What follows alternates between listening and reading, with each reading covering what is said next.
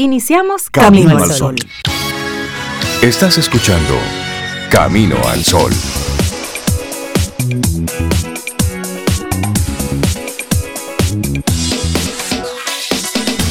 Buenos días, Cintia Ortiz, Sobeida Ramírez, a todos nuestros amigos Camino al Sol oyentes. Buenos días, ¿cómo están ustedes? Hola, Rey. Buenos días. Cintia, buenos días. Yo estoy bien, Rey. Ojalá que tú también, Cintia, Laura Sofía. pregunta. Recuerden la consigna. ¿Cómo estamos. estamos? ¿Cómo estamos? ¿Cómo estamos? Estamos bien. Estamos bien. Sí. Estamos bien, porque si yo estoy bien y tú estás bien, pues si Sobe no está muy bien, le ayudamos a estar bien. Exacto. Hay personas que de energía compartida. Hay personas que pueden decir, no, no, no, a mí no me incluyan en lo A mí no me- sí. no. Este pluralismo, no, Sí, conmigo no. conmigo. No, pero, tú, pero sabes con quién lo haces, no te hagas. Tú sabes con quién lo haces. Y, y eso está bien. De hecho, nuestra intención Camino al Sol para este viernes es precisamente eso. Reconocer puede ser algo incómodo, pero eso te puede llevar a algo bueno. Sí, reconocer cualquier circunstancia, Sí. cualquier sentimiento que uno tenga. A veces uno anda de escapista, tú sabes, no queriendo mirarse para adentro, como dicen. Pero no, hay que reconocer lo bueno, lo no tan bueno, lo que viene, lo que no, todo eso. Las expectativas. Me gusta mucho Reconocer. eso. Y eso es estar en uno, estar presente, estar consciente. Sí. Yo pienso Y eso. ser honesto. Exactamente. ¿Cómo estás Sobre hoy? todo, Hoy no Hoy estoy no me bien. siento muy Ya, bien. listo. Sí. Y ya. eso te da entonces pie para cambiar la situación. Claro, sí, sí. Reconocer, a eso te queremos invitar desde Camino al Sol en este viernes, luego de una semana sabrosa, intensa, pero esperamos que haya sido buena para ti. Sí. Estamos con esa intención y disposición de que el año todavía promete. Así es que todavía Ah, no me sí. sueltes el 2022. No, y además, Rey, depende. Mira, a veces uno está en una situación que uno entiende que es negativa en ese momento, pero siempre hay otra perspectiva. Usted se gira un poquito y lo va a ver de manera Claro. diferente. Y en el mundo no todos queremos lo mismo. Exacto. Por lo tanto, enfócate en eso. Date una miradita, reconoce en qué momento, en qué situación estás. Y también es una buena oportunidad para tú revisar esos planes, esa planificación que hiciste a principio de año. ¿Cómo va eso? ¿Cómo va cómo vas avanzando en ese en ese sentido o simplemente olvidaste todo eso? Recuérdate que el que no sabe a dónde va llegó. Ya llegó. Y la vida hay que ponerle un propósito. Claro. Porque el tiempo pasa como quiera. Así Y es. reconocer eso, como dicen, es lo que permite que tú cambies. Mientras más te aferras a una situación, no, no, yo voy a hacerlo así. Sí. Pues más tardas en arreglarlo y en mejorarlo y cambiarlo a favor. Te conviertes en una Reconoce. persona rígida. Sí, sí, sí, Sí. Reconoce, mira, me faltan, qué sé yo, me faltan mejores planes para Sí. alcanzar lo que tengo. O los planes están muy elevados para, lo, para do- el punto en el que me encuentro en este momento. O sea, reconoce lo que está fallando, lo que no puede ser tan bueno, para que lo ajustes y entonces al que sa- sí saques algo bueno. Y con ese pensamiento entonces arrancamos nuestro programa Camino al Sol. Te recordamos que a través de estación 97.7 FM conectamos contigo en la frecuencia modulada. Ey, eso se escucha Eso así bien, muy bien. bien retro. Pero también estamos conectados en la web, caminoalsol.do. Conecta y si nos estás escuchando medio raro, conecta con caminoalsol.do. Y bueno, y ahí Medio raro. en el mundo mundial estamos conectados y también en nuestra web están los programas pasados. Ayer me decía una, una persona muy cercana y muy querida que entró a nuestra página web Ajá. y que dándole ahí a uno de los, de los botones ahí de acceso se topó con el programa del día 3 de agosto y lo escuchó completito. Sí, eh, porque así es. Sí. Tú vas y conectas Yo con el tengo una compañera de, de trabajo que ella lo escucha diferido. O sea, ella no puede escucharlo de 7 a 9, entonces ella lo escucha a partir de la hora que ella decida, pero no de Ah, la 7 a 9. tecnología, ¿eh? Que lo permite Un ahora. éxito. Y es así eso, es. que Un conectes. Y también tenemos en nuestro canal de YouTube, donde ahí colocamos algunas de las entrevistas que grabamos. Próximamente una bachata bailada por Sobe. No se lo pierda en De YouTube, verdad. Camino al Sol. Esa En- sorpresa. ¿En serio? Ella no lo sabía, No, pero... creo que es bien. Pero- No, eso no está en el guion, ¿verdad? No, creo que es momento para que nos vayamos a Yo música. creo que sí. El café todavía no ha llegado. No ha llegado a su va. cerebro, sí. Arrancamos nuestro programa Que me hagan bullying. Buenos días. Laboratorio Patria Rivas presenta En Camino al Sol, la reflexión del día.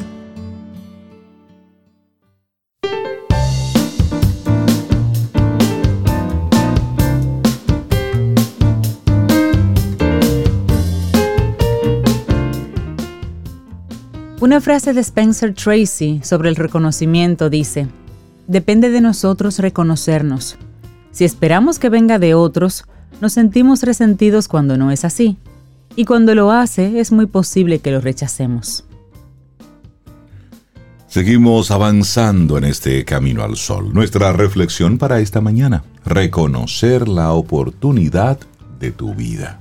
Ay, sí, miren, muchas personas al echar la vista atrás recuerdan con nostalgia y arrepentimiento una oportunidad que se presentó en su vida y que decidieron no aceptar. Imaginan cómo sería su presente de haberlo hecho. Fantasean con una promesa de éxito que quedó reducida a nada por su decisión. Sentir que fallaste en reconocer la oportunidad de tu vida resulta doloroso y frustrante. Sin embargo, intentemos analizarlo desde un prisma más amplio. La opinión que nos genera, a día de hoy, una situación que no llegó a darse, no resulta objetiva. No contamos con datos suficientes para afirmar que habría sido mejor o peor que nuestras circunstancias actuales. Es sencillo caer en el error de idealizar realidades contrafácticas, sin embargo, todos son suposiciones. Esta forma de pensar nos daña, pues nos conduce a un sentimiento de insatisfacción y de fracaso irremediable. No podemos dar marcha atrás en el tiempo y modificar nuestros actos. Por tanto, tratemos de aportar una visión más sana, más realista y más funcional. Y lo clave es aquí, identifica qué deseas para reconocer la oportunidad. Lo más relevante a la hora de tomar una decisión importante, que puede incluso cambiar tu vida, es tener claro qué deseas. Algo tan aparentemente sencillo puede complicarse si no somos capaces de distinguir entre nuestros anhelos y las imposiciones sociales. Un ejemplo. Te ofrecen un puesto de trabajo, SOBE, Mm. con un sueldo mayor al que tienes actualmente. Pero para aceptarlo, tienes que trasladarte a otra ciudad. Depende de la ciudad. Ah, en un primer momento puede parecer que te encuentras ante la oportunidad de tu vida. Sin embargo, has de sopesar tus verdaderos deseos y prioridades. Quizás te sientes tentada, casi obligada a aceptar el empleo, puesto que tu entorno social alaba y recalca ese sueldo mayor que vas a tener. Pero tal vez para ti resulta prioritario residir cerca de tus seres queridos, por ejemplo, contar con un horario laboral más flexible o realizar una tarea más creativa. Tus preferencias no tienen por qué concordar con lo que la sociedad dicta. Tu idea del éxito quizás difiera de la de los otros. Esto es totalmente lícito y es imprescindible que seas capaz de escuchar tu propia voz interior. Tal vez esa oportunidad pasada que ahora sientes que desperdiciaste no fuese la mejor opción para ti después de todo. Bueno, a lo mejor. Y uno de los principales motivos por el que las personas deciden rechazar una oportunidad es el miedo. Quizás se te presenta la opción de hacer realidad uno de tus mayores sueños. Sabes sin lugar a dudas que es un anhelo que nace enteramente de tu interior. No obstante, temes alejarte de lo conocido y arriesgarte a fracasar.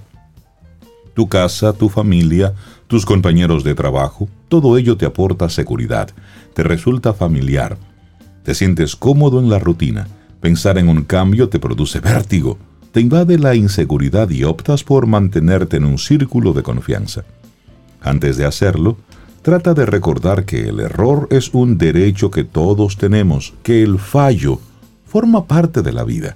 Si aceptas la oportunidad y no sale como lo tenías planeado, puedes recalcular tu rumbo. En cambio, si tú permites que el miedo te paralice, te estarás negando la oportunidad de intentarlo. Confía en ti, mantente fiel a tus deseos y sobre todo enfrenta el temor. Claro, y además pensar que el tren no solo pasa una vez. Tenemos la creencia de que existen ciertos momentos clave que determinan el devenir de nuestra vida. Unas pocas situaciones en las que no reconocer la oportunidad puede condicionar fuertemente nuestro futuro. Es precisamente este pensamiento el origen del arrepentimiento, de la frustración y de la indefensión. Nos culpamos por haber tomado una decisión incorrecta y damos por perdida la batalla. La realidad es que el tren pasa cada día, en cada momento. Siempre tenemos la opción de cambiar de rumbo, de cambiar de metas, de modificar nuestra forma de actuar. Somos los creadores de nuestro destino y no existen momentos críticos al respecto.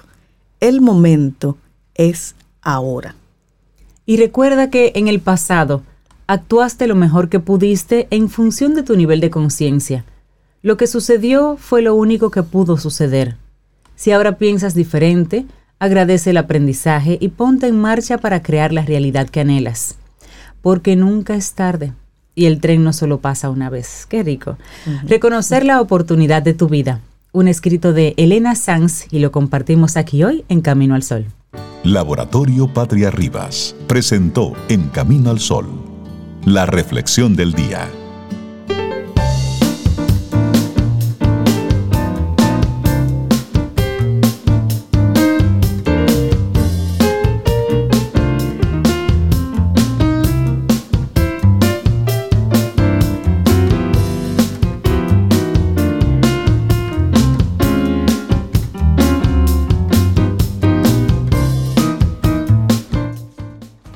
Decía Stephen Covey, tienes que regar las flores que quieres cultivar. Así funciona esto. Así funciona esto. Seguimos avanzando en este camino al sol. Muchísimas gracias por conectar con nosotros a través de las diferentes vías, en especial estación 97.7 y también caminoalsol.do. Y una, una nota quiero compartirles así tempranito en la mañana, y es que el Festival Internacional de Santo Domingo Mujeres en Corto, como parte de su iniciativa Ópera Prima, producción de mediometrajes originales del festival, presentan Nubarrones Malva. Esta es una película de Marisabel Marte, producida por el cineasta, catedrático universitario y director del Fe Mujer Abel Rodríguez. Y también, ¿por qué no decirlo? Mi compañero del colegio, del Politécnico. ¿Quién? Abel. Ah, él claro. es compañero tuyo. Abel y yo estudiamos juntos en el Politécnico. Ah, pero cineasta, tu Así es que Abel. felicitarlo por, por, esta, por este nuevo paso que da. Nubarrones Malva inicia un ciclo de exhibiciones los martes 2, 9 y 16 y el 30 de agosto en Casa de Teatro. Y esto lo hace a beneficio de su fundación y luego se presentará en espacios educativos, en centros culturales, en actividades vinculadas a los derechos de la mujer. Este mediometraje es un melodrama reflexivo sobre la mujer, sueños y cautiverios, en donde la libertad de vivir bajo esquemas machistas se convierten en pesadillas tormentosas, sesgadas de luz. La producción original del festival está protagonizada por la joven intérprete Erika Plasencia y el veterano actor Héctor Tena. Ah, ese también lo conocemos. Sí. Ese es cercano de la casa. Y le acompaña, bueno, pues un reparto de lujo encabezado por Maggie Liranzo, Vlad Sosa, Laura Guzmán, Gremi Menéndez, Omar Patín, a ese también lo Ese lo conocemos. ¿eh? conozco, sí. Marisabel Marte y la leyenda de la música dominicana, nada más y nada menos que Vickiana. Ay, qué chévere. Así es que les repito el nombre, Nubarrones Malva, se está presentando los martes de agosto en Casa de Teatro. Así es que es una buena oportunidad. Felicitar a todos los involucrados eh, en, esta, en esta iniciativa y sobre todo tocar ese tema. Y nosotros, mientras estábamos en nuestra pausa comercial, comentábamos aquí sobre una noticia que salió publicada precisamente en BBC Mundo donde hay países donde las mujeres deben presentar un certificado de virginidad. ¿Tú te imaginas eso? En En, Irán, este- en Irán, ahora en- mismo. en- en Está la historia de una 2022. chica ahí. Sí. Presentar un certificado de virginidad. Entonces Eso esto no sé, yo lleva no a que, las, crédito. a que muchas mujeres tengan que hacerse reconstrucciones y hay todo un mundo. Hay todo un... Bueno, Además que eso, sí. de hecho la OMS lo tiene como que eso es un derecho que usted tiene. Por supuesto. No, es que soy una cosa es que el, el tema de la, de la violencia tiene tantos matices Sí, sí, que eso es lo, eso es lo Atenta terrible. contra los derechos fundamentales de las mujeres. Punto. Bueno, seguimos nosotros aquí con Recibimos a la primera licenciada del día de hoy. a a la licenciada, pero también es doctora en neurociencias Y a la cognitivas. doctora. Y yo estoy seguro que debe tener par de vinilos por ahí, par de LPs y de 78 y de 45. Sí, porque ella es amante de la música. 33. Sí, sí, Mira, sí. yo seguro. Mira, mi papá tenía Hablamos de Dalul Ordey, esa es su voz ya. Hola Dalul. Hola, Hola, buenos Dalul, días. ¿cómo Buenos estás? días. Estoy muy bien, gracias a Dios.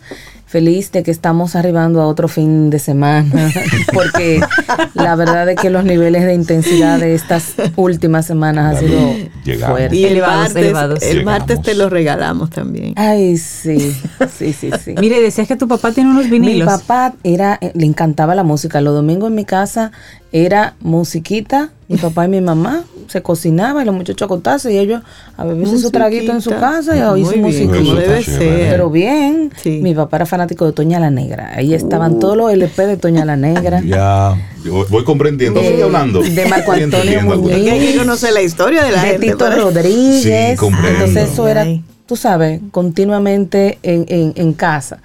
Eh, y bueno, ahí aprendimos toda esa música buena y no tan muy nueva, pero que ¿Y cuál es tu LP Sí. favorito? mi LP favorito. Yo tenía dos. Ajá. El de Tito Rodríguez, que me encanta. Ese inolvidable. que tenía Inolvidables. ese, Sí. Y un LP de poemas, de sus poemas favoritos, declamado por Juan Gibre, Oh, sí. Con aquella voz así, Sí, al seminarista sí, de los ojos negros. Mira, eso era. Entonces, este es todo el preámbulo para el tema que vamos a compartir contigo.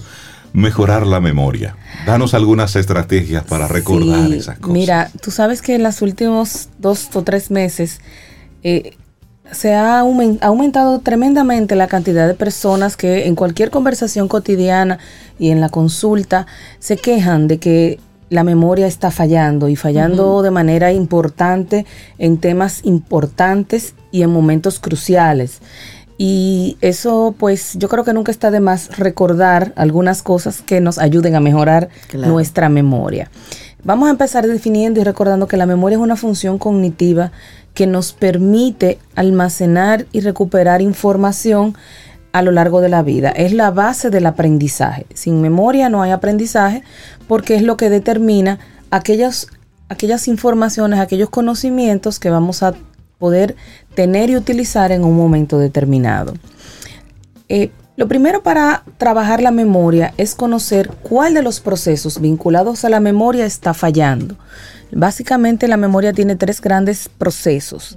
El primero se le llama el proceso de codificación de la información. Es ese primer contacto que nosotros tenemos con la información, ya sea escuchada, eh, vista, leída, eh, o una sensación, un olor, un sabor, eh, etcétera, ¿no? Entonces, esa información tiene que pasar por un proceso, que es ese proceso de codificar, que implica una reconstrucción y asociación de esa información para yo poder tener una buena comprensión y que cuando pase al segundo paso, que es el almacenamiento, yo pueda tener una conciencia mejor de esa información, que además sea adecuada para mi nivel de manejo de ese, de ese tipo de información y que pueda entonces utilizar posteriormente en ese o en otro tipo de circunstancias o, o- o momentos. Ese primer proceso está estrechamente vinculado a otra función cognitiva que es la atención. Y hemos hablado en algunas ocasiones el tema de lo disperso que vivimos eh, actualmente por todos los distractores que tenemos en el entorno, los celulares, la televisión, la computadora, eh, el trabajo, los quehaceres del hogar, eh, las cosas pendientes, las situaciones que nos preocupan de cualquier índole. Y entonces ese primer proceso de recibir la información entra sesgado, entra incompleto, entra eh, matizado por un entorno que determina esa manera en la que se va a, a internalizar y a procesar esa información. Por lo tanto, hay que tener en cuenta que para empezar a tener un adecuado proceso de codificación de la información, para que se conserve en el tiempo, tiene que haber un buen proceso atencional. Mis sentidos a nivel eh, eh, fisiológico y a nivel cognitivo deben estar puestos en recibir esa información. Enfocado. Enfocado en esa información. ¿Qué no, ¿Qué implica eso? El tener un entorno apropiado de alguna manera. Es decir, yo no puedo estar pendiente a un celular y entender que también te estoy escuchando. Primero es una falta de educación y de respeto hacia la otra persona. Totalmente. Y segundo, eh, es un tema de que probablemente cuando tú estás pendiente al celular, o no tienes que estar pendiente al celular, tú puedes tener una persona hablándote de frente y tú pensando, cuando salga de aquí tengo que ir al banco porque tengo que pagar la tarjeta porque es el último tener Ese diálogo interno. Tener ese diálogo interno paralelamente con una exposición de información no te va a permitir poder internalizar adecuadamente la misma. Por lo tanto, clave número uno, darle a cada momento y a cada tipo de actividad su espacio dedicado a eso exclusivamente y prestar atención. Es decir, aquí y, ahora. Correctamente. El segundo proceso es el almacenamiento y ahí entra un elemento importantísimo que es cómo yo guardo esa información. En muchos de los casos, esa información, eh, yo siempre hago el, símil de que la memoria es como un, gran gabinete donde hay muchas gavetitas. Y esas gavetitas son las que te organizan la información. Y usted la puede organizar, por ejemplo, en orden alfabético o por tema. entonces, descubrir cómo yo puedo de manera más fácil recuperar esa información. Y ahí entra un elemento importante que es el, ámbito sensorial. Yo soy más de escuchar las cosas para yo poderlas eh, recordar posteriormente. Yo tengo que verlas, eh, tocarlas, eh, sentirlas. Y eso también nos da una información importante de cómo nosotros, y eso es importantísimo también para los niños en el proceso de aprendizaje, qué vehículo sensorial, cuál de mis sentidos es, tiene un mayor impacto a nivel de yo poder almacenar y codificar adecuadamente una información para poder entonces llegar al tercer paso de la memoria, que es recuperar esa información en el momento en que la necesito. Una de las cosas más frecuentes que tienen que ver con ese proceso de recuperación es, por ejemplo, lo tengo en la punta de la lengua y no me acuerdo. y yo sé que lo sé y sé que tengo esa información. Entonces, estrategia para cuando usted tenga la cosa en la punta de la lengua, deje de pensar en eso.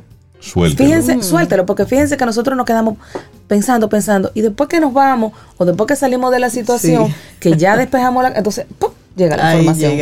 Entonces, eso es una técnica importante que nos ayuda a poder eh, tener un, un, un, estado mental adecuado. ¿Por qué? Porque eso, cuando yo quiero recordar una información y no llega a tiempo, me genera ansiedad.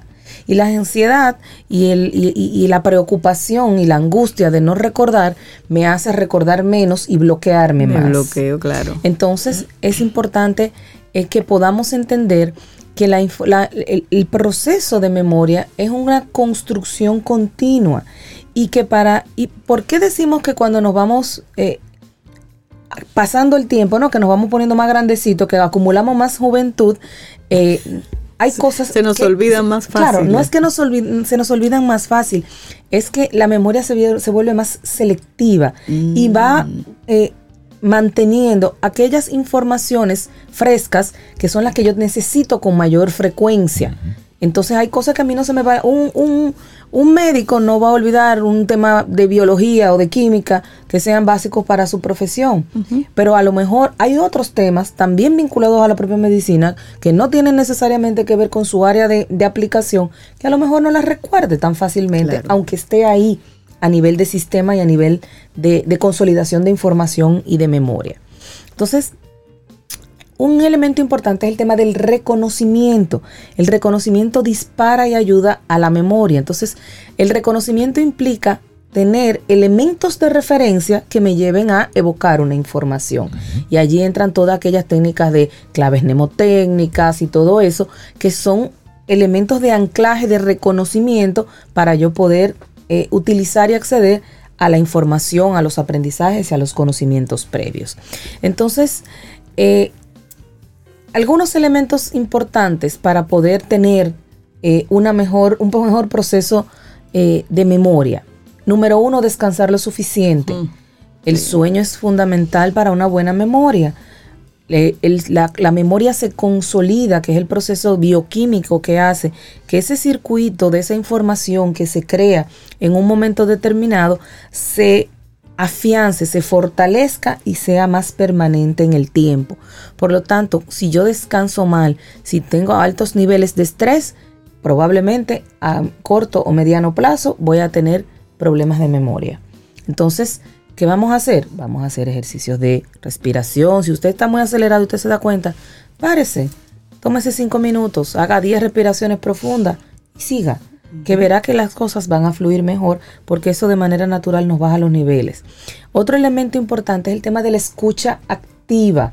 ¿Por qué muchas veces no recordamos las cosas? Porque no estamos realmente escuchando a lo que nos están diciendo o a la persona porque estamos pensando o en la respuesta que le vamos a dar o en otras cosas que nos están ocupando en ese momento. Estamos divorciados de ese momento. Del, del, aquí y el ahora, lo que mencionábamos hace un rato. Entonces, el tema de la escucha activa, de mirar a la persona, de quitar otros eh, elementos distractores como el celular, como la computadora, eh, como la música. Entonces eso nos ayuda a poder tener un mejor, un, mejor tratamiento de la información para poder entonces tener una mejor, eh, un mejor proceso de almacenamiento y recuperación de esa información. Otro elemento importante, la organización, el tener cada cosa en su lugar y tener un orden de lo que debo hacer, porque entonces eh, eh, el, el, orden, la organización nos permite poder, lo que mencionábamos ahorita, dedicarle el tiempo necesario a una actividad centrada en ella. Entonces, yo tengo 10 cosas por hacer, pero no es verdad que yo haciendo tres simultáneamente las voy a poder hacer de manera efectiva. Organice su tiempo, priorizar qué es lo más urgente. Ok, entonces vamos a despachar esto primero y luego esto. Y a eso para despacharlo me va a tomar cuánto? Media hora, una hora. Bueno, vamos a dedicarle esa hora a eso, para poder entonces tener un mejor desempeño. A veces el ir por parte, ¿verdad? Nos ayuda más que tener, eh, tener que estar haciendo cosas de manera simultánea. Eh, señores, dos cosas importantísimas y básicas. Una buena alimentación. El tener eh, nuestro sistema adecuadamente nutrido nos va a permitir tener un mejor desempeño en sentido general. Señora, una gente con hambre no piensa.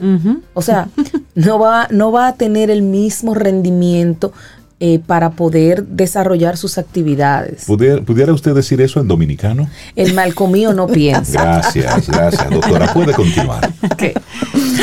Entonces, eh, hay alimentos eh, que son importantes que nosotros debemos balancear. Acuérdense que debemos consumir los tres tipos de alimentos, proteínas, carbohidratos y grasas, pero mm, eh, bien, bien distribuidos, bien equilibrados. Si yo tengo una actividad importante en la tarde, a las 2, a las 3 de la tarde, señores, no nos demos una llenura y no comamos un plato de arroz que no se le vea, porque vamos a estar más lentos. Entonces, hay que regular también, tener una buena dieta, pero balanceada para cada momento.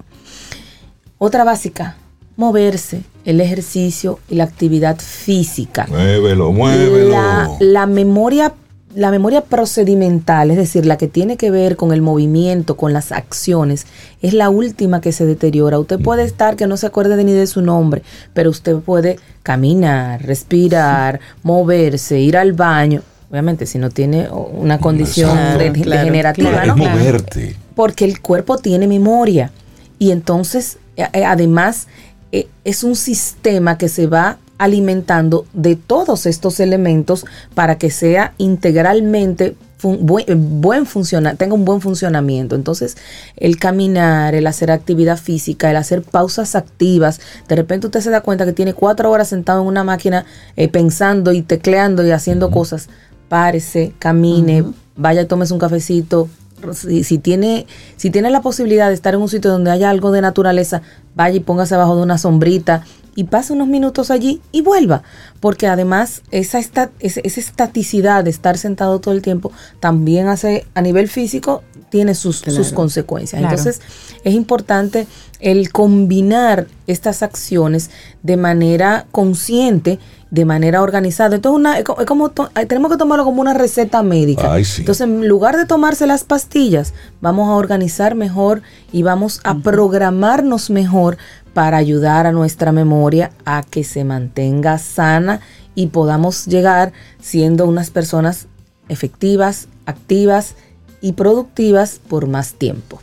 Creo que hoy la doctora Dalul Ordey nos dejó todas unas recomendaciones que no cuestan dinero. Ni. Ninguna. El asunto es tomar la decisión e ir en pos de ello. Dalul Ordey, la gente que quiera conectar contigo y Neurotraining. Claro que sí. Bueno, si usted, a pesar de todos estos consejos, entiende que no puede y que le está Que teniendo problemas, entonces usted nos llama al 532-1992 a Neurotraining, que allí le preparamos un programita de estimulación cognitiva para la memoria. Y también nos pueden encontrar en neurotraining-rd en Instagram y neurotraining.do en las, en las plataformas en el internet. Excelente, Dalul, que tengas un excelente día. Muchísimas gracias por compartirnos hoy estrategias para mejorar. La memoria. La memoria. Ay, sí, hay mucha gente ahora haciendo el ejercicio, buscando sus vinilos. Mira, y ahí está Milagro Sánchez, que ya manda una foto de como 15 vinilos eh, en su desayunador. Y ella dice que tiene varios y que los usa para decorar. Oh, sí. Para decorar. Y Braudín, pobre eh, Braudín tiene, pero no tiene dónde tocarlos. Bueno, Braudín no está ayuda, sola. ¿no? No está sola, Braudín. Mira, Rey, hay una persona aquí que tiene un, no se ve bien, pero ¿qué disco será ese? Soy yo que no veo bien, pero tiene uno de Snarky Poppy, Ay, Dios mío. Culcha Bulcha. Tú sabes ahí. Tú sabes. eh, Los vinilos, los Mira, vinilos. tiene de, déjame ver, eh, esta persona tiene, va en la calle, por eso no nos manda foto, pero tiene de Kenny Rogers, Ay, ay, ay. de Santana, de Lionel Richie, de Ah, de Diana Ross. Santana, yo tengo de ella Santana. tiene una, una colección, esta persona. Ay. Señores. Aquí yo tengo uno de Beethoven, que era el que papá De ponía. Beethoven. Sí, sí, papá lo, lo colocaba todos los viernes santos. Desde temprano. Beto. Mira. De Y Beethoven. Yuri, ¿qué tiene Yuri? Está armando la foto. Los paimasí con sabor. Ay, eso es un clásico. bueno. bueno, y Dalul, que nos está ayudando a, a- a, tú sabes, a reconfigurar, a despertar nuestra memoria. Este es para Dalul. Ella no necesita eso, pero para compartir con nosotros su memoria inolvidable. Tito Rodríguez, para ti, Oh, Dalul. pero Dalul. ahí, Lindo día. Ten un buen día, un buen despertar. Hola. Esto es Camino al Sol.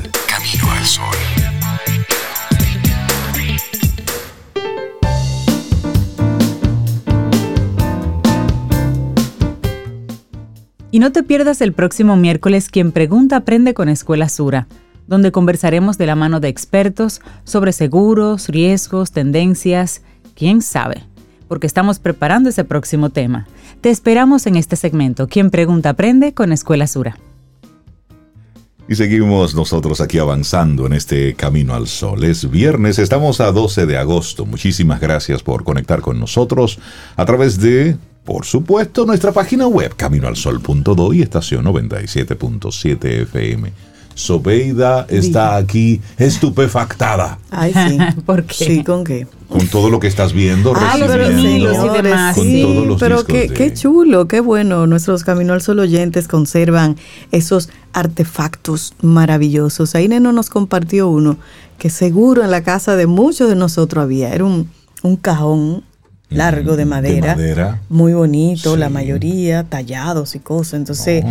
en el medio, por lo menos el que había en mi casa, tú abrías y ahí salió una televisión. Ah, pero espérate. Entonces, en los lados Ujú. estaba el tocadisco y esas cosas. Todo un La centro bocina de todo. diversión. Sí, que además adornaba la sala y se Claro. le ponía florero arriba. De hecho, ese era el mueble principal El- de la casa. Exactamente. Ay, pero qué bien que Ese es uno de los todo eso. objetos que ya ha desaparecido de la mayoría de las casas. Sí, Pero sí, antes, sí. El, el televisor y el, el radio, el componente, eran así como el mueble más importante. Sí, y María Flete, mira, nos manda una foto de su tocadisco, que en aquel tiempo era de los modernosos, tú sabes, Rey, Cintia. Ahora es y detrás, detrás tiene un disco de dos buenos mozos sentado y en el medio uno parado, el conjunto clásico cantando Tito Nieves. Ay, ay, ay, aquí están rodando las cédulas, esto es algo terrible. Bueno, pues nosotros seguimos. Hoy, es Día Mundial del Elefante, me parece muy apropiado para que nuestro próximo invitado, nuestro próximo colaborador, pues tenga, tenga el dato, es una forma de recibirlo también. Hoy es Día Mundial del Elefante, una iniciativa impulsada por una fundación que se llama Fundación para la Reintroducción de los Elefantes, que funciona desde el año 2012, y esto para hacer conciencia sobre la situación delicada de estos grandes mamíferos. No están muy bien ubicados ahora mismo. Pero una noticia positiva en el mundo también así de medio ambiente y el mundo animal es que rescatan a 4.000 perros. Oye esto, Daniel. rescatan a 4.000 perros a los que iban a usar para experimentos farmacéuticos en Estados Unidos.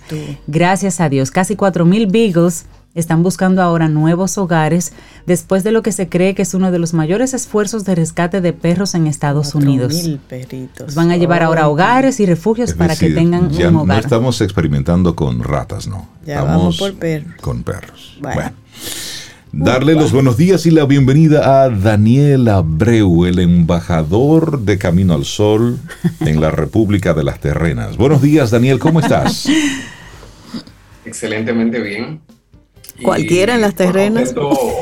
De, de, escuchar, bueno, triste saber que hay personas que están queriendo experimentar con perros. Por otro lado, la buena noticia de que eso fue impedido. Sí, por supuesto, esa es la buena noticia. Y destacar eso y, mucha conexión también hoy, el, Día de la Protección de los Elefantes, que viene mucho a, a, uno de los temas que se ha tratado hoy, que es el tema de la memoria. Eh, muchas personas no saben que un elefante puede tener quizás hasta mejor memoria que algunos humanos. Eh, ah, por eso, es de, las características que hace que, digamos que los humanos tengamos un poco más de humildad y ver que no estamos tan lejos, que a veces nos sentimos como muy superiores a, a, otras especies. Sin embargo, eh, así como hay especies que pueden ver de noche y nosotros no podemos, que pueden escuchar ruidos, que sonidos que están a kilómetros, que nosotros no podemos, pues también sucede que los elefantes tienen una memoria extraordinaria eh, y unas capacidades cognitivas muy interesantes. Así que, bueno, eh, ojalá que, estos esfuerzos realmente ayuden a que nuestros nietos de nuestros nietos, de nuestros nietos, de nuestros nietos. Sí, puedan eh, conocerlos. Claro. Puedan conocerlos y, en su, y en su hábitat eh, natural. Y hablando de naturaleza, hoy yo quisiera contar dos historias de amor de la naturaleza, de alguna manera. Y también se pudieran conocer como dos historias de, detectives.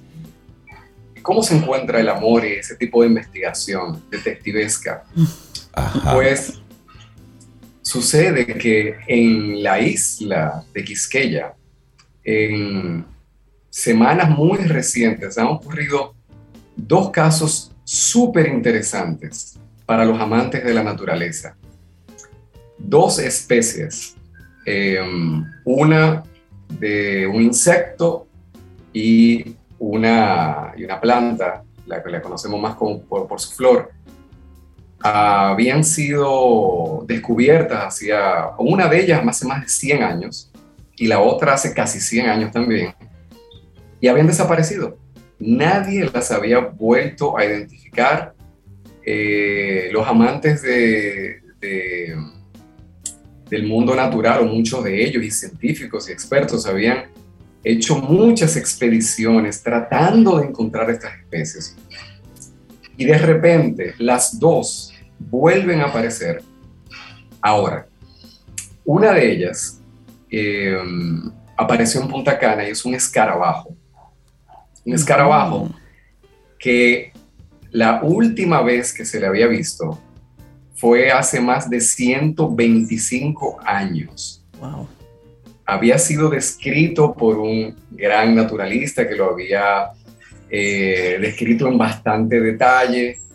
Y los escarabajos, dentro de los amantes de la naturaleza, tienen un lugar muy muy especial porque son el, el género de seres vivos más diverso del planeta. Hay más diversidad de escarabajos que de cualquier otra cosa que viva en nuestro planeta. Eh, los escarabajos posiblemente van a sobrevivir a todo, a todo lo demás. Hasta la bomba atómica, sí. Tienen una capacidad de, eh, resiliencia extraordinaria y son muy estudiados por eso mismo. Hay expertos que solamente se dedican a conocer los escarabajos. Y esta especie eh, que había estado perdida por todo ese tiempo, aparece ahora en Punta Cana. Y es una, un escarabajo que se conoce como eh, longicornio. Tiene un nombre científico muy particular, como casi todos los nombres científicos de estas especies. Este se llama Poenicus sanguinipenis. es un escarabajo hermosísimo, hermosísimo con, eh, um, eh, un color rojo, naranja. De hecho, era como, um, como una especie mítica, como lo habían descrito, con ese color tan vivo, tan, eh, tan llamativo. También sorprende que un animal que tenga uno de los colores más llamativos de la naturaleza se haya podido esconder por tanto tiempo. Daniel, pero estaba, estaba desaparecido aquí en, la isla o en el mundo? Bueno, en, ambos, porque es, es un, escarabajo endémico de, de, la, de la isla de la Hispaniola. Ok. Es decir, mm, que, que es, es un gran descubrimiento que este, este escarabajo haya, haya vuelto a aparecer y apareció dentro del Punta Cana Resort, al lado de una de las pocas reservas privadas que hay en este país. Es una reserva que queda dentro del Punta Cana Resort, pero es un área protegida, y eso quizá mucha gente no lo sabe, que es lo que se conoce como la Reserva de los Ojos Indígenas, mm. que cualquiera que entre al, al Punta Cana Resort puede visitar. Eh, más dentro de ese espacio es un área protegida.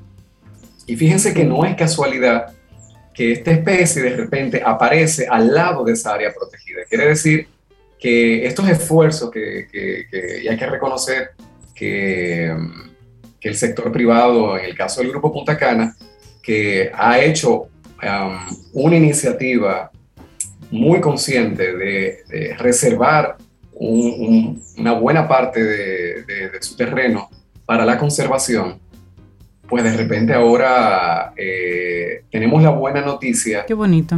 de que la biodiversidad de nuestro país eh, se enriquece con una nueva especie que ya sabemos que sí, que sí se encuentra en República Dominicana. Ahora a ver eh, cómo se garantiza de que, se reproduzca y de que eso, eso te iba a preguntar, Daniel. Encontramos esto que estaba desaparecido. ¿Qué pasa ahora? ¿Qué es lo que debería pasar? Bueno, eh, la suerte es que ha aparecido una área, o sea, lo, que idealmente es que es un área que debe, entonces protegerse más todavía. La buena noticia es que ha aparecido un área que ya está protegida. Okay. Entonces, ahora lo que corresponde eh, según mi entendimiento, es que expertos en escarabajos, ahora sabiendo que esa especie existe ahí, puedan identificar otras y cómo favorecer que se continúe reproduciendo, porque si esta especie está ahí, quiere decir que que puede haber más. Su abuela andan por ahí o anduvieron por ahí también. Claro que sí. Una muy buena sorpresa. Eh, y tú hablabas, Daniel, que son dos las especies que, que nos traes en el día de hoy. Ese es el escarabajo. ¿Y cuál es la otra? La otra especie, y esta es muy, muy interesante, es pues nada más y nada menos que una magnolia. Oh, sí. Una magnolia que ha aparecido en Haití, pero quien la ha encontrado es un dominicano. Dominicano muy, muy famoso, muy conocido, que es nuestro querido Eladio Fernández. Eladio Fernández, para quienes no lo conocen, es posiblemente el principal fotógrafo naturalista de República Dominicana. Y Eladio es un caso muy especial, porque Eladio eh, no ha estudiado de manera formal ciencias de la naturaleza, ni es un investigador formado, él es un amante del mundo natural y su amor y su pasión. Por eso yo empecé diciendo que quiero, quiero contar dos historias de amor. Eh, los expertos que duraron décadas buscando este escarabajo, por el amor que le tienen a, a, esta, a este género. Y Eladio, que había hecho una promesa a alguien muy especial eh, de don José Armenteros, que de la Fundación Progresio, eh, don Enrique Armenteros, de la Fundación Progresio, que se sabe que en, en la isla, la isla, la isla de la Española, porque la naturaleza no tiene fronteras, eh, existen cinco magnolias, pero había una de ellas perdida. Una de ellas que se había descrito por última vez en 1925, señores, estamos hablando de antes de la, de la dictadura de Trujillo, ya se había identificado en la zona de Haití, la parte haitiana de la isla, una magnolia y más nunca había vuelto a aparecer. Em, entonces se hizo una misión hace muy poco, eh, se completó, eh, me parece que fue la semana pasada, con el apoyo de una institución que se llama el Haiti National Trust. Y en el norte de Haití, en unos montes perdidos, que se saben que son de las pocas zonas de Haití que quedan virgen, entre comillas, eh, Haití lamentablemente tiene menos de un 1% de su bosque intacto. Y en ese 1% que le queda, o sea, ese pedacito de bosque que le queda, señores, apareció la magnolia. Y aparecieron, y no apareció sola, aparecieron 16 ejemplares de esta magnolia hermosa que se llama magnolia marginata, es como se conoce. Eh, y aquí también quiero eh, reconocer que esta información ha sido muy bien recogida por la revista Tinglar, la revista Tinglar de, de mis amigos Miosotis y, y Johan Nature. Eh, pueden buscarla y tener más información, porque esto realmente es, es, es, una gran noticia, es una gran noticia de que dentro de tantas, dentro de tantas noticias que recibimos de que la naturaleza se está perdiendo, de que se está destruyendo bosque, de repente nos sorprende la misma madre naturaleza diciendo, miren, eh, lo que ustedes pensaban que estaba perdido, aquí está, estaba escondido. Eh, y, ojalá que nos sigamos llevando sorpresas positivas y, reconocer a Eladio que, miren, científicos expertos habían ido a buscar esa magnolia y no la habían encontrado. ¿Y quién la encuentra? La encuentra una persona que no tiene formación profesional en el tema, pero lo que tiene mucha pasión y mucho amor. Entonces, eh, para mí también es muy bonito ver cómo lo, muchas veces lo importante es eh, a veces el amor supera el conocimiento. Ponerle pasión a aquellas cosas que hacemos. Daniel Abreu, me parece que son muy buenas noticias esto que nos traes. Mientras hablamos de destrucción, de las especies que están en peligro de extinción, lo que ya desapareció, hablar de cosas que están reapareciendo. Dos, eh, en muy poco tiempo, eso es una muy buena noticia y reconocer ese trabajo eh, anónimo, eh, silente, muy sacrificado de estos investigadores que están ahí constantemente haciendo ese trabajo de hormiguita, sin buscar ningún tipo de reconocimiento más que la investigación por sí. Y la preservación. Y tú sabes que Daniel mencionó al señor Enrique Armenteros y, la fundación del grupo CID. Así es. Y ahí ellos tienen, ellos patrocinan una beca en el doctorado de ciencias ambientales del INTEC. Y hay una profesora, la profesora Espinal, que ganó la beca. Y para su investigación de doctorado, ella lo que está haciendo es en los próximos cuatro años va a levantar información sobre las características morfoanatómicas, fenológicas y moleculares de tres especies de magnolias que son endémicas de acá del país. O sea que en los próximos, ella está haciendo esa investigación bajo el auspicio de, bueno, de don Enrique Almenteros y su fundación. Así es, visión. Sí. Eso es, eso es visión y mantener ahí familia un de legado. Las cinco magnolias endémicas de la isla ya está completa. Mm. Así que ahora con, con Esas son esta- buenas noticias. Con Sí. este descubrimiento. Y yo, para completar eh, este compartir, quiero eh, dejar, dejarnos con una canción, eh, también haciendo tributo a una gran artista que ha trascendido hace pocos días, la gran Olivia Newton-John, que Ujú. quizá el nombre no todos la reconozcamos, pero todos la recordamos de ese gran papel que tuvo en la película Grease Sandy. y esa canción icónica con John Travolta, una de las canciones quizá más populares de la historia del cine. Pues eh, Olivia Newton-John eh, interpreta una canción hermosísima que en inglés se llama The Flower That Shattered the Stone, que es un nombre que me parece tan poético y tan hermoso que viene tanto al caso, que es la flor que rompe con la piedra Sí. como, como el amor y la dulzura es más fuerte que la, que la violencia y, y- y la dureza.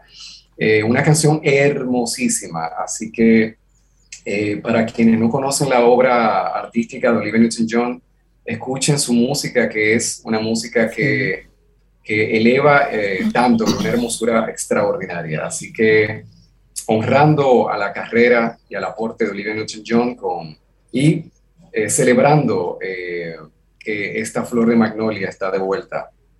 Daniel Abreu, Excelente, Daniel. muchísimas gracias por el tema que nos compartiste hoy. Un gran abrazo. Muy bien, Gracias. muy lindo, gracias. Ten un buen día, un buen despertar. Hola. Esto es Camino al Sol. Camino al Sol.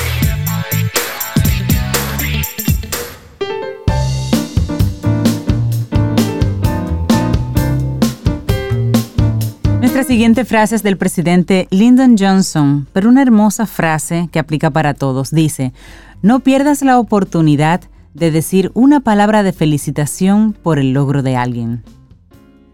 Eso está bueno. Si alguien lo hace bien y eso hay que reconocerlo, dígaselo. Exactamente. Eso está muy bien. Eso habla de que tú estás en tiempo presente, reconociendo lo que está lo que está haciendo el otro y también te sirve de motivación. Avanzando va esta hermosísima mañana que no hace más que ponerse mejor, porque cada invitado va dejando lo suyo. Entonces, en este viernes, nuestra profe de apreciación musical, Melissa Moya, viene y corona eh, esta cabina y la, y la adorna con unas artistas, con unas jóvenes artistas, promesas del arte. Melissa, buenos días, ¿cómo estás? Hola, hola, Ah, toda hola. musical. Pero- No puedo con ella. Buenos días, querida todavía. Sí. Mire, vienes muy bien acompañada hoy, cuéntanos. Claro que sí. Bueno, pues estas niñas eh, son algunas de las niñas que, no sé si se acuerdan que cuando estuvimos hablando del tema de teatro musical, estuvimos anunciando un campamento, el Así- Taste of Broadway, de teatro es. musical. Bueno, pues hicimos un, un rodaje eh, donde se filmaron eh, fragmentos de, de- de piezas de teatro musical. Y ellas estuvieron bailando, cantando, actuando en esos... Haciendo todo eso que nosotros sabemos que es muy difícil y ustedes lo hicieron muy fácil. Entonces vamos a darle los buenos días y la bienvenida a Loribeth Marí Villar. ¿Quién es? Que levante la mano. Yo. Ah, hola, buen día. Karen Matos.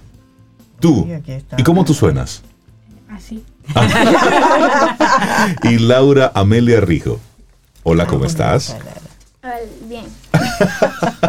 Pues Melissa, cuéntanos, ¿qué haremos hoy? Eh, bueno, pues para calentar eh, vamos a hacer un pequeño número. Es uno de los números que montamos que yo sé que ya disfrutaron bastante. Y este es del musical de Annie, Hard Knock Life. Entonces, dame un segundo porque esto es una producción. Entonces, un momentito porque esto es literalmente en vivo. En vivo. Entonces, Melissa, vamos a vamos a ir organizando esto porque esto es música en vivo que vamos a estar escuchando y disfrutando Pero, aquí en eh, Camino al Sol. niña, No, pero yo la edad, yo me, porque son muy niñas y como eh, Ah, ¿te gustaría saber sus atreverse, porque edades? yo no me atrevo Bueno, pues, a esta altura. pues pregúntales. Su nombre completo y su edad ahí en lo que organizamos. ¿Cuál es? Ok, Yo me llamo Loribet Martínez, tengo 12 años, 12 añitos. voy para 13.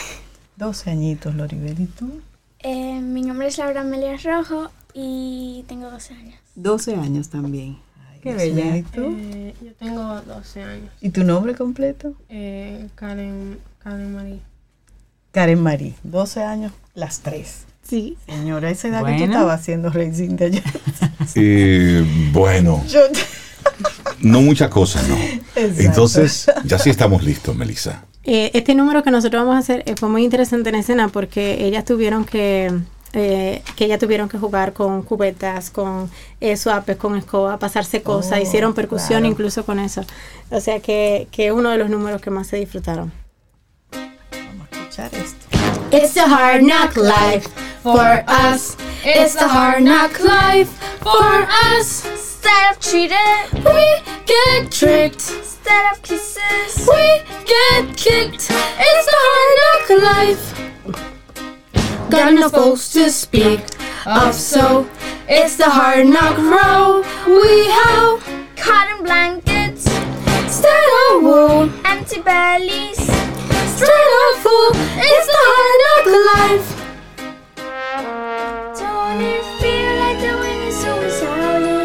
Don't it seem like there's never any light? Once a day, don't you wanna throw the towel in? It's easier than putting up a fight. No one's there when you're choosing creepy. No one cares if you grow or if you shrink. No one dries when your eyes get wet and weepy. From the crying, you would think this place would sing.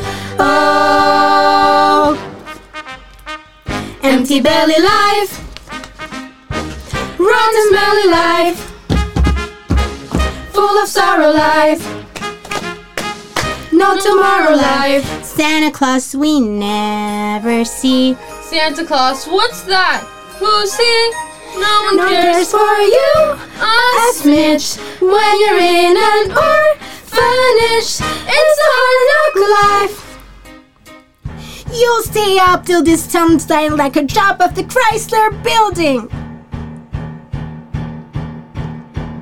It's a hard knock life. Jungle whispers from her us. chin. It's the hard knock life. Drop her with a safety pin. No one cares for you. Make her drink and make it tin. I love you, Miss Hannigan.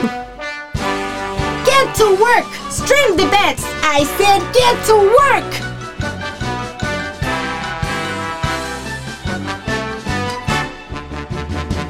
It's a hard knock life for us. It's a hard knock life for us. No one cares for you. Us, Mitch, when you're in an orphanage. It's the hard knock life. It's a hard knock life. It's the hard knock life. Oh, pero eso parece un disco de vinilo. Señores, qué Ay, ya, lindo. esto fue En vivo. vivo. Melissa, Espectacular. Melissa, pero- ¿qué tiempo les tocó preparar esto? Bueno, eh, el campamento duró seis semanas, eh, de 9 de la mañana. Al principio era de 9 a 1, pero luego se extendió hasta la 1 y media. claro, claro. Y bueno, fueron alrededor de 90 horas realmente de, entre hicimos cuatro números, hicimos este de Annie, hicimos uno de Matilda, que es el otro que vamos a cantar, hicimos uno de Hairspray y e hicimos uno el primero de My Favorite Things. Entonces, eh, en, en Annie, ella era Annie, Laura. ¿Y qué tal representó para ti hacer ese papel? Dime, cuéntame. Eh, estaba demasiado divertido. Muy divertido. Divertido. Qué lindo. ¿Y cómo, cómo distribuían ustedes el tiempo de ensayo con sus estudios?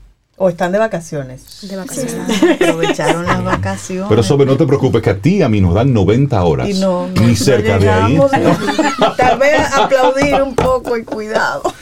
¿Y qué las llevó a ustedes? Puede responder cualquiera de ustedes a hacer ese, ese campamento de teatro musical.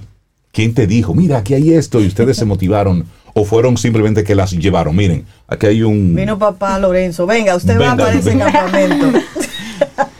Bueno, no. eh, yo, mi mamá me dijo que había un campamento, me preguntó si me interesaba porque yo eh, estoy centralizada en el mundo de la música. Como yo pensé que sería chulo, que podría darle una oportunidad, aunque no Los musicales, para mí, yo no estaba tan centralizada en eso, yo no lo conocía bien, pero se me presentó esa oportunidad y yo decidí aprovecharla. Claro. Y al final me gustó mucho y valió la pena. Ay, pero qué bueno, qué lindo. Y, y Esa es la no respuesta de es Yo la- no quiero ir a las tres. A ver si te quieren Vamos. contar, por ejemplo. Laura, ¿te animas a contarnos cómo llegaste ahí?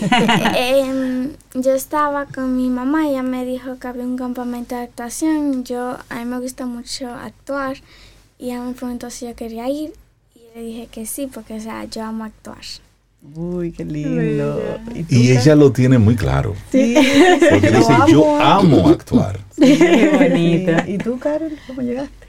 La mía es igual que la de ellas dos, que a mi mamá vio esa oportunidad de ponerme ese- en ese campamento porque ella sabe que a mí me gusta el teatro y que me gusta cantar, entonces ella me puso.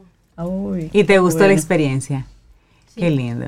Y Muy tres- bonito que lo hicieron. Las tres se destacaron, se destacaron bastante. Lori fue la que tuvo el mayor reto porque entonces ella le tocaban eh, muchos eh, de los solos. Entonces eh, estuvieron en cada cosa, o sea, a todas las niñas le tocaba en algún momento actuar, le tocaba eh, un papel, en cada número hay papeles que son eh, más preponderantes que otros. Entonces eh, hubo una participación muy activa, una demanda muy fuerte de todas en cuanto a, y creo que lo más difícil, eh, ya ellas corroborarán lo de cantar y bailar al mismo tiempo. Bueno, O sea no que ellas, en alguna obra, ellas eran soporte extras y en otras eran eh, papeles más de los papeles principales. Qué bueno, así Sí. se rotaron todas. Excelente. Y en ese proceso de bailar, las coreografías, cantar, ¿qué va sucediendo? ¿Qué sucedió primero? Ok, bueno, primero hicimos una semana de orientación para con, dándoles técnicas de las tres áreas por separado, o sea, teatro, danza y canto. Y entonces luego ya nosotros empezamos, que esto es lo, esto es lo que nosotros vamos a montar, comenzamos con el último número, que era el más difícil, que era Hairspray, comenzamos con las coreografías y con las voces, o sea, las voces empezaron, las voces fueron lo que más, se montaron más rápido, pero entonces después el, el reto de bailar y cantarlo al mismo tiempo, porque tú sabes que que manejar la respiración y entonces Hairspray es muy movida, empezamos con ese. Ya luego entonces seguimos con el siguiente número que era, que era Annie y luego entonces montamos el de Revolting Children. El último que montamos era el más sencillo eh, a nivel de, de eso, que no demandaba tan, tanta fuerza en la coreografía, que era el de My Favorite Things. Entonces, el proceso, habían clases, por ejemplo, ellas tenían una hora y media de canto y luego el receso y luego tenían dos horas de danza. Al otro día, una hora y media de canto, receso, dos horas de teatro. Y entonces Ah, ya pero se era intenso. Era intenso, Eso era un entonces- campamento, ¿tú Sí. estás segura? Eso no era... Ellas salían explotar. Y bueno, al final, o sea, se trabajaban las tres áreas por separado y a medida que los números se iban acoplando, pues ya, por ejemplo, cuando se hacía la profesora de canto que estaba repasando Herspace y ya la coreografía estaba, entonces la ensayaba con todo y la danza.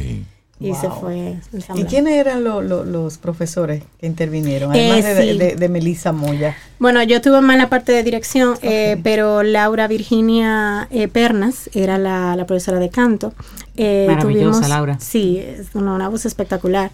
Eh, tenemos a Liz Francesca Tatis, que la aproveché que ella está aquí de vacaciones, se vuelve para Madrid, que yo estudié teatro musical allá. Eh, luego tenemos a la profesora de teatro, que es Joanny García.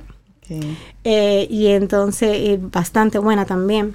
Y, y bueno, eh, nosotros, el equipo éramos nosotros y, y mi asistente de producción, que era Josué Irujo, de producción es Josué Irujo, y bueno, hicimos ahí esa, esa aventura. ¿Y cuántos niños? ¿Solo fueron niñas? ¿Hubo niños? ¿Cuántos en total? Hubiera- hubo participaron? 10 niñas y un niño, lo que pasa es que el niño se fue de viaje, se iba de viaje a mitad. Ah, ok, Ok. ya. ¿Y qué, ¿Y qué fue lo más retador para ustedes? Lo que a ustedes les requirió así como que más ensayo, ponerse más en eso. El baile y el canto. El baile, en ca- la combinación. Exacto. Combinación, Bailar bailar y y cantar. la respiración fue lo más difícil. Yo tuve una etapa en la que casi me puse ronca al día de la grabación. Entonces era muy intenso porque yo tenía gripe, entonces me iba a poner ronca. Yo hice como dos días de silencio total para no ponerme ronca full. Y Disciplina. Wow. Óyeme, No, mira, yo me asusté cuando esa niña me llegó con esa vacía dos días del rodaje ella que tenía el reguero del solo que tenía yo, que, yo Hola. Melissa, ¿cómo te estás? Pero no, pero le salió, le salió muy bien, ¿eh? Al final. El reguero de solos, solos para, si alguien no sabe, es una participación individual. Sí, sí, sí. sí. Entonces, ¿qué tienes ahí para, para Eh, presentarnos? bueno, vamos a ver, este fue un, un- Este es un número donde las niñas incluso se suben a unos pupitres, se encaraman, tiran aviones de papeles, eh, hacen toda una revolución. y se, sí. se llama Revolting Children del musical de Matilda. Ok, pues vamos con ese ahora.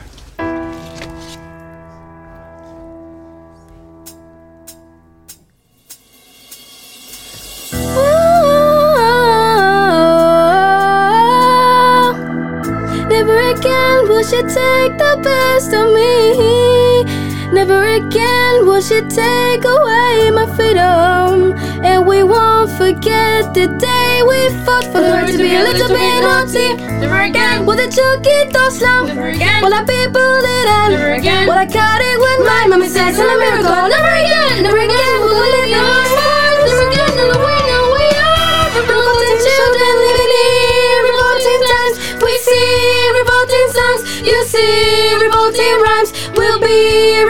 children till our revolting's done, and we'll have the trunks revolting. We're revolting. We are revolting children living in revolting times. We see revolting songs, you see revolting rhymes. We'll be revolting children till our revolting's done, and we'll have the trunks revolting. We're revolting. We will become a screaming horde.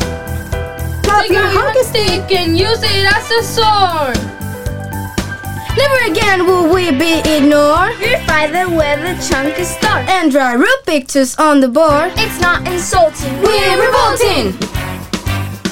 We cannot speak out how we like. Even if what's wrong, wrong is right. Everyone in what's in wide. Because we're be naughty. So we're gonna stay inside the light. If we disobey all at the same time, there's something that the trash trans can do. She can take a hammer and SHU. Didn't think the push is too far. But there's no turning back now. We are revealed.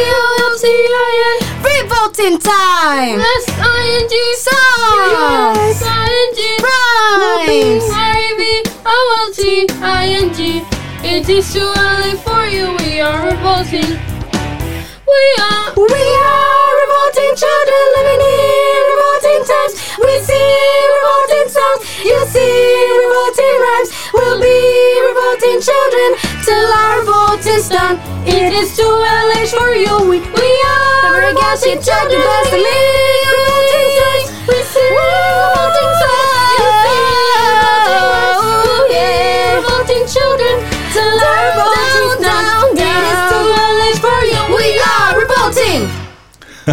Wow. Sí, esto es en vivo. Aquí en cabina, estas niñas maravillosas cantando en vivo. Wow, pero Las voces de Loribeth, Karen, Laura y la profe Melissa Moya.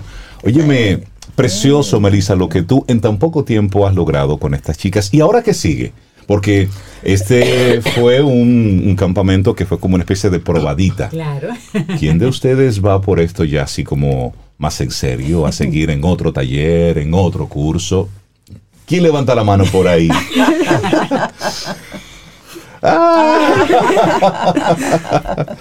Qué bueno. Ahí Loribes dice, yo me apunto para seguir profundizando. ¿Cuál es su, su- su experiencia? Es decir, cuando ya terminan este proceso, ¿le recomendarían tener esta experiencia a otros niños que pudieran hacerlo, por ejemplo, para el campamento del año que viene? Sí, porque fue una experiencia muy divertida, estar con más niñas de otro colegio, actuar, cantar, bailar, estuvo muy, muy chulo. Qué bien, qué bueno. ¿Y tú te parece? ¿Tú lo recomendarías? Sí. ¿Qué fue lo que más te gustó? Em, sería eh, la, la cosa entera de Matilda, me, me gustó mucho. O sea, la actuación y la canción me, me gustó mucho. También el baile, pero el baile me, me tomó trabajo. No tanto como el baile de Hairspray, porque... Ok, Eso fue un reto. Sí, pero estaba un, un chin difícil, pero lo terminamos. Qué bueno. Sí, sí, sí. Son retos, pero lo aceptaron y lo hicieron. Y bueno, bueno, felicitarlas por asumir ese reto, por disfrutarse la experiencia y luego se van con este resultado que es muy bonito y es una memoria que les queda a ustedes de que pasaron por ese proceso y a lo mejor le se quedan con esa con esa vena inspiradora y de dedicarse foto- a eso. Foto aquí, Rey, porque ya van a ser famosas. Por Ya supuesto. son, ¿sabes? Ya la, pone- la marcamos cuando la veamos por allá, por Broadway. Y quién sabe. Melissa, sabe. muchísimas gracias por el regalo que nos hiciste en el día de hoy. Mira, es que tú le estás hablando a tu amiga. Ah, sí, Es Siri salió no es contigo. no es contigo, No es Siri. Melissa, que tengas un día espectacular y por supuesto darte las gracias por traernos a Loribeth, Mari Villar, Karen Matos y a Laura Amelia Rojo y por supuesto a todos, a todas las que participaron y a los profesores que se involucraron en Qué este. bonito. Tú como profesora y como coordinadora de todo esto, ¿con qué sabor te quedas? Fue un reto, eh, pero mira, eh, es muy bonito trabajar eh, con, con niños y sobre todo eh, ver a las personas que tienen esa aspiración de, o sea, que, que están ahí porque de verdad lo quieren hacer, porque el resultado que se logra es maravilloso y con, con una buena dirección, eh, yo entiendo que todo el mundo puede desarrollar ese talento, todo el mundo puede cantar si lo desea, todo el mundo puede actuar y todo el mundo puede bailar, pero es algo que hay que trabajarlo. Y yo vi niñas ahí que desde cero entraron eh, y que realmente dieron un buen resultado al Te final. voy a llamar, Melissa. Mira, y- Ni con 90 ni con 180 horas tú logras nada. déjame ver Melissa. Moya, nuestra profe de apreciación musical, muchísimas gracias chicas, lo hicieron espectacular, felicidades y ojalá que puedan seguir por ese camino del arte. Rey, y oye este mensaje bonito para Melissa. Dice, Neno, me gusta Melissa. Siembra para el futuro. Qué bonito. Es. Gracias, Melissa. Gracias, gracias. Gracias a todos. Ten un buen día, un buen despertar. Hola. Esto es Camino al Sol. Camino al Sol.